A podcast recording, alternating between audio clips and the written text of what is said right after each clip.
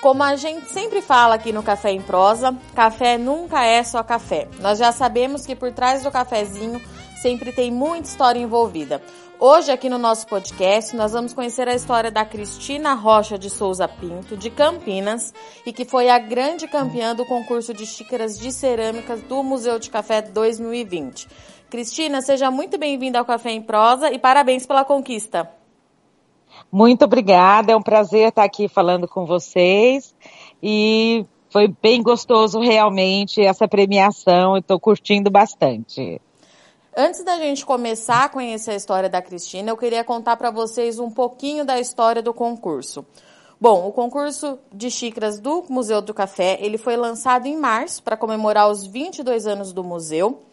É, e recebeu inscrições de artesãos, artistas e ceramistas do país inteiro. É, Cristina, além de ser amante do bom e velho cafezinho, você também tem muita referência com a produção de café. É, me conta um pouquinho da sua história, quais são as primeiras lembranças que você tem com essa produção? Ah, sim. Eu adoro café e as minhas lembranças são do meu avô. Meu avô plantava café no na fazenda Serrote, em Socorro. E a gente ia, via aquele terreiro cheio de grãos, era muito divertido. E o mais gostoso, a hora de tomar o café, a família toda reunida em volta da mesa, aquele cheiro maravilhoso.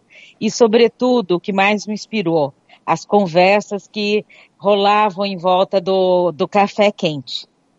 Então, minhas lembranças são, assim, é, super gostosas de fazenda, de colher café, de ver secar o grão, de mexer o grão e depois aquele café quentinho.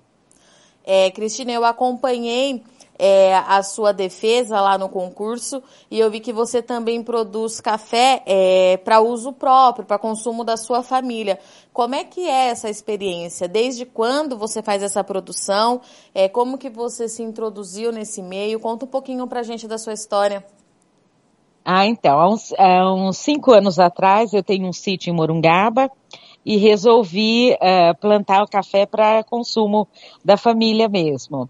E foi bem gostoso ir atrás das pessoas para saber quantos pés eu precisava plantar e onde eu ia adquirir os pés e tal. Eu plantei e hoje em dia eu colho todo o café que é consumido tanto na minha casa quanto no ateliê e distribuo para a família. E eu acho uma delícia aquele cheirinho de café torrando no fogão a lenha. Ah, eu acho para mim demais isso. Eu curto muito. E aquele barulhinho do, da bola girando para torrar o café. A gente faz tudo bem artesanal. Dá um quentinho é no coração, né, Cristina? Prazeroso. Dá um quentinho no coração. É, e Cristina, é quando você teve essa ideia de fazer o consumo, é, fazer o café para consumo próprio, como é que foi? Despertou curiosidade da sua família? É, alguém achou que era uma loucura? Como é que foi a adaptação aí na sua casa? Ah, todo mundo gostou da ideia, mas é claro que sempre tem gente que vê o lado trabalhoso, né? Colher café não é fácil. E a gente fica praticamente uh, o dia inteiro no sol e é, é, chapéu e tudo para colher e secar também, tá lá o café é, no relento, aí você vê que vai chover, uhum. recolhe tudo. Então, sempre dá, é uma coisa trabalhosa, mas é muito gostoso depois você sentar e tomar o café e ter papo para conversar com a família. Isso vale qualquer preço, qualquer esforço. Muito legal. É, Cristine, como é que você foi parar é, no concurso de cerâmica do Museu do Café? É, eu sei que você se tornou uma artista visual é, depois de ter uma carreira com outra profissão, atuar em outra profissão. Como é que foi essa troca? Como é que você chegou é, nesse universo das artes? Como é que foi? É, eu sempre gostei muito. Eu falo que eu tenho mãos nervosas, eu tenho que ficar trabalhando com as mãos. Então, eu sempre gostei muito da parte de artes visuais. E é, eu gosto muito, dessa, gosto muito da saúde. E meu sonho era fazer odontologia. E foi o que eu segui. Mas para eu fazer odontologia, eu tinha que fazer escultura. Então, em busca de esculpir os dentes, eu fui atrás da cerâmica para aprender a esculpir. Fiz cerâmica durante os quatro anos, depois eu parei porque a, a faculdade ficou muito apertada. Eu me formei, uh, fui fazer especialização em bucomaxilo, mas um dia eu vi que a gente precisa de um hobby. Então a gente precisa de algo para fazer, para desestressar. Os homens é fácil porque eles jogam futebol, mas as mulheres não jogam peteca. Então eu fui procurar algo para uh, ter um, um afazer a mais. E voltei para cerâmica. E o dia que eu sentei no torno, e minha especialidade é em torno, sentei no torno, comecei a tornear, eu decidi que nunca mais eu deixaria. Então comprei um torno, em um mês eu tinha um ateliêzinho montado no meu apartamento e retomei a cerâmica, que era um hobby a princípio, mas foi criando vulto e 2001 eu fui selecionada para ir para o Japão tá. e fiz dois meses de curso em imersão em cerâmica japonesa antiga. E aí o hobby uh, se tornou mais sério e quando chegou o horário de me aposentar, eu parti realmente para a cerâmica e para arte terapia. E fiquei sabendo desse concurso do Museu do Café. Eu adoro fazer xícaras, eu tenho muita encomenda de xícaras, faço xícara para cafés, é, para lojas. E esse, essa oportunidade de fazer a xícara para o Museu do Café foi bem bacana para mim. Eu gostei bastante. Que você se inscreveu, Cristina? Isso, eu me inscrevi e comecei a pensar como que eu ia criar essa xícara. E realmente veio a lembrança de da família toda reunida, e o café quente e as histórias uh, que rolavam em volta da mesa. Então, tendo isso em vista, eu pensei que eu gostaria de ter uma xícara que ficasse com o café quente por mais tempo, porque assim também o bate-papo seria aquecido por mais tempo. E tive a ideia de fazer paredes duplas com uma bolsa de ar no meio.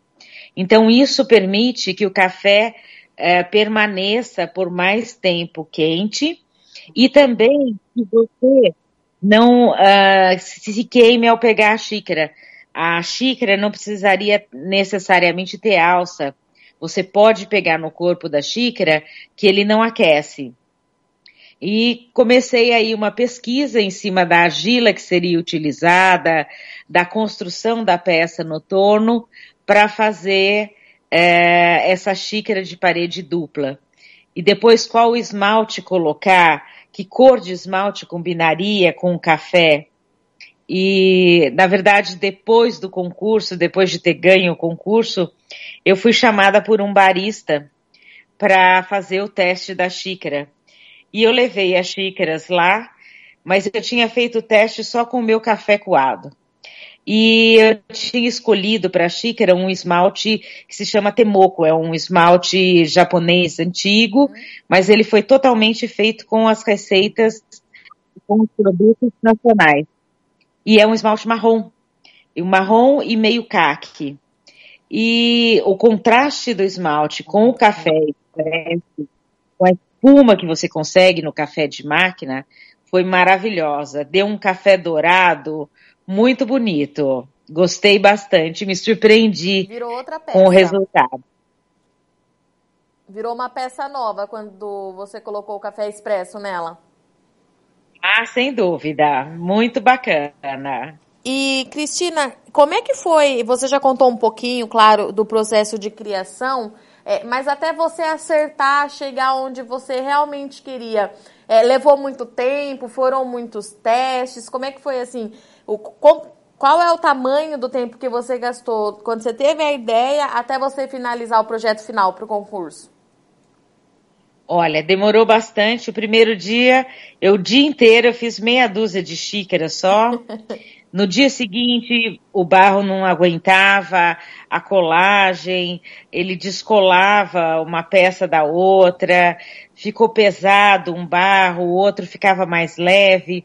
Então foram assim três dias para decidir como seria o processo. se seriam duas paredes começando de baixo para cima ou duas paredes começando da borda. Então, aí quando nós decidimos a técnica e o barro a ser utilizado, aí foi um pouco mais fácil. Então, nós começamos a fazer e tentar deixar o mais leve possível, porque na verdade a gente teria o peso de duas xícaras. Então, nós achamos uma maneira de fazer que o barro ficasse mais, a xícara ficasse mais leve, o barro ficasse bem fininho para não pesar tanto. Então foi assim um processo lento. Essas xícaras elas têm que secar muito devagar. O calor que tá foi um problema para gente porque uh, você fazia a xícara e quando você via já tinha passado do ponto porque tá tudo secando muito rápido. Então eu fazia, quando eu ia ver, já tinha passado do ponto. Tinha que ficar vigiando. Agora eu já consegui é, adquirir uma rotina de trabalho, de fazer, eu faço é, tantas peças, daí eu faço tantas partes internas, aí eu deixo secar um pouquinho tudo, é, vou olhando para colar uma na outra. Mas esse processo durou uns dois meses até chegar ao final. E eu escolhi também colocar um grão de café, eu queria colocar um grão de café na xícara em destaque. Então eu fiz a alça da xícara como se fosse uh, um anel. E o grão de café fica como se fosse um brilhante. Então, o café é a nossa riqueza. Então, ele está posicionado como um brilhante num anel. E, Cristina, como é que foi lá no concurso? É, quando você soube que você era grande campeã, você esperava é, isso? Você esperava esse prêmio? Foi uma surpresa? Conta pra gente um pouquinho do que você sentiu lá no dia. Olha, foi uma emoção muito grande.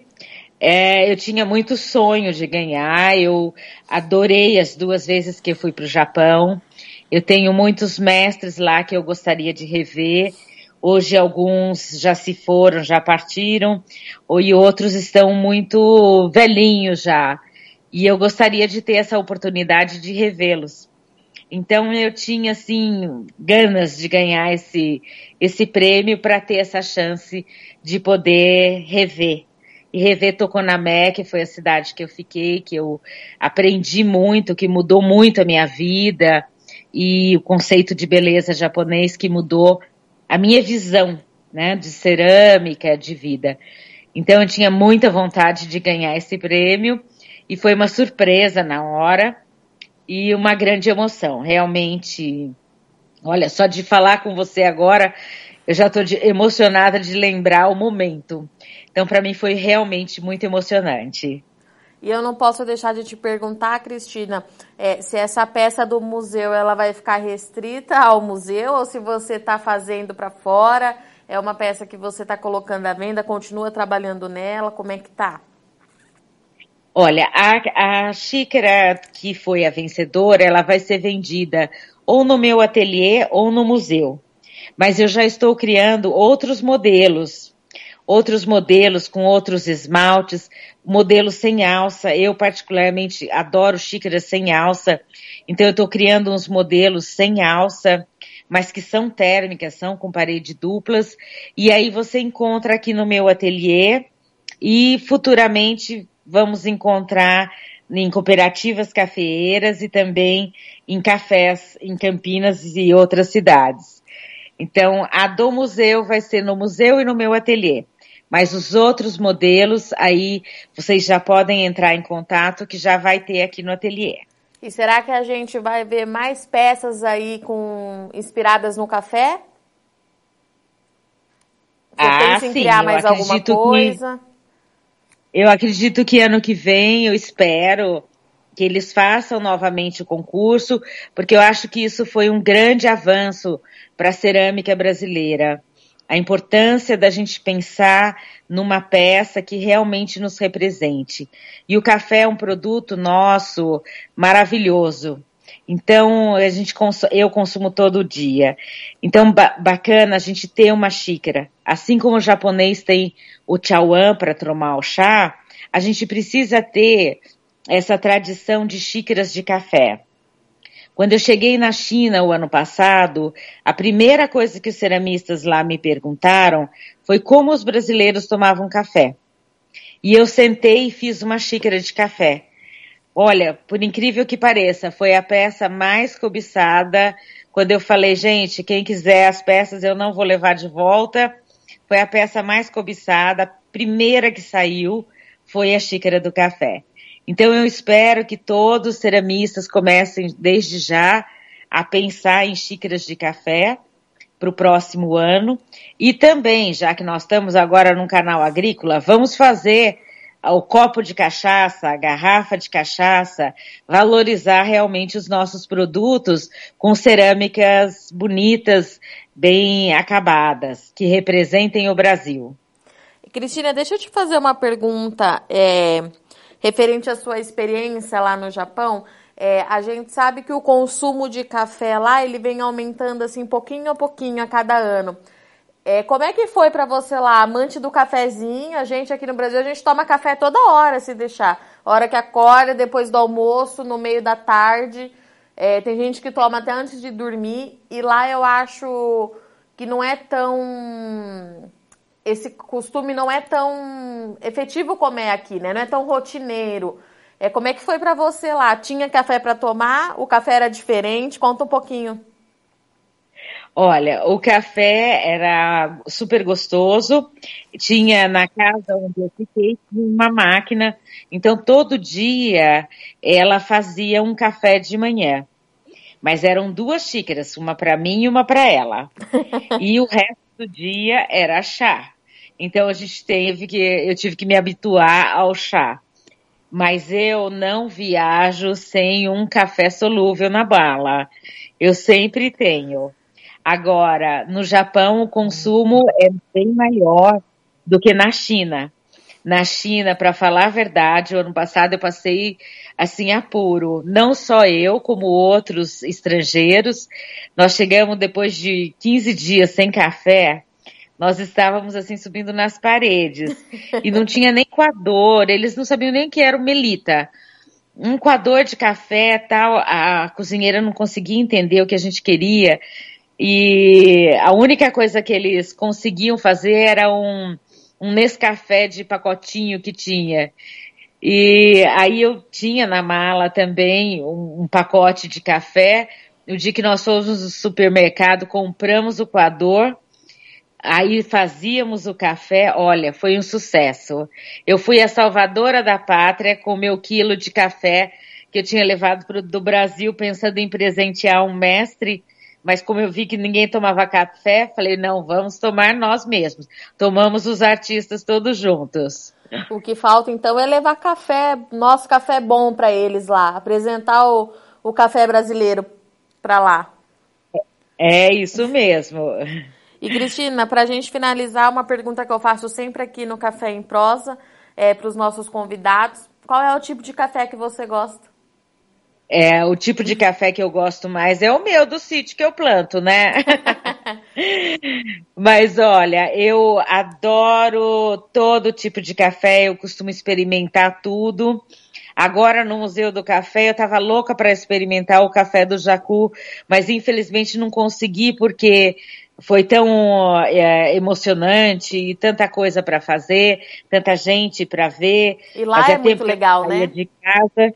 Não deu para experimentar o famoso café do Jacu. Mas é, eu adoro ver as pessoas preparando o café, a maneira como elas preparam. Eu acho isso fantástico. E eu, assim, não sei te dizer qual tipo eu gosto mais porque realmente, ai, minha, café para mim é um, uma delícia. É que nem eu, Cristina. O pessoal me pergunta de que café que você gosta. Eu falo, gente, eu gosto de café. Se falar para mim que é café, tá ótimo. É. Eu também sou do seu time. Muito bem. Cristina, muito obrigada pela sua participação aqui no nosso Café em Prosa. Deixo as portas abertas quando você tiver novidades é, que envolva o nosso setor, estamos sempre por aqui. Muito obrigada, agradeço muito vocês o convite e é uma honra estar aqui falando com vocês. Muito obrigada e um bom café para todo mundo. Para você que está nos ouvindo, é, vale ressaltar que o Notícias Agrícolas está em todas as plataformas digitais. É, agradeço a companhia e até a próxima edição do Café em Prosa.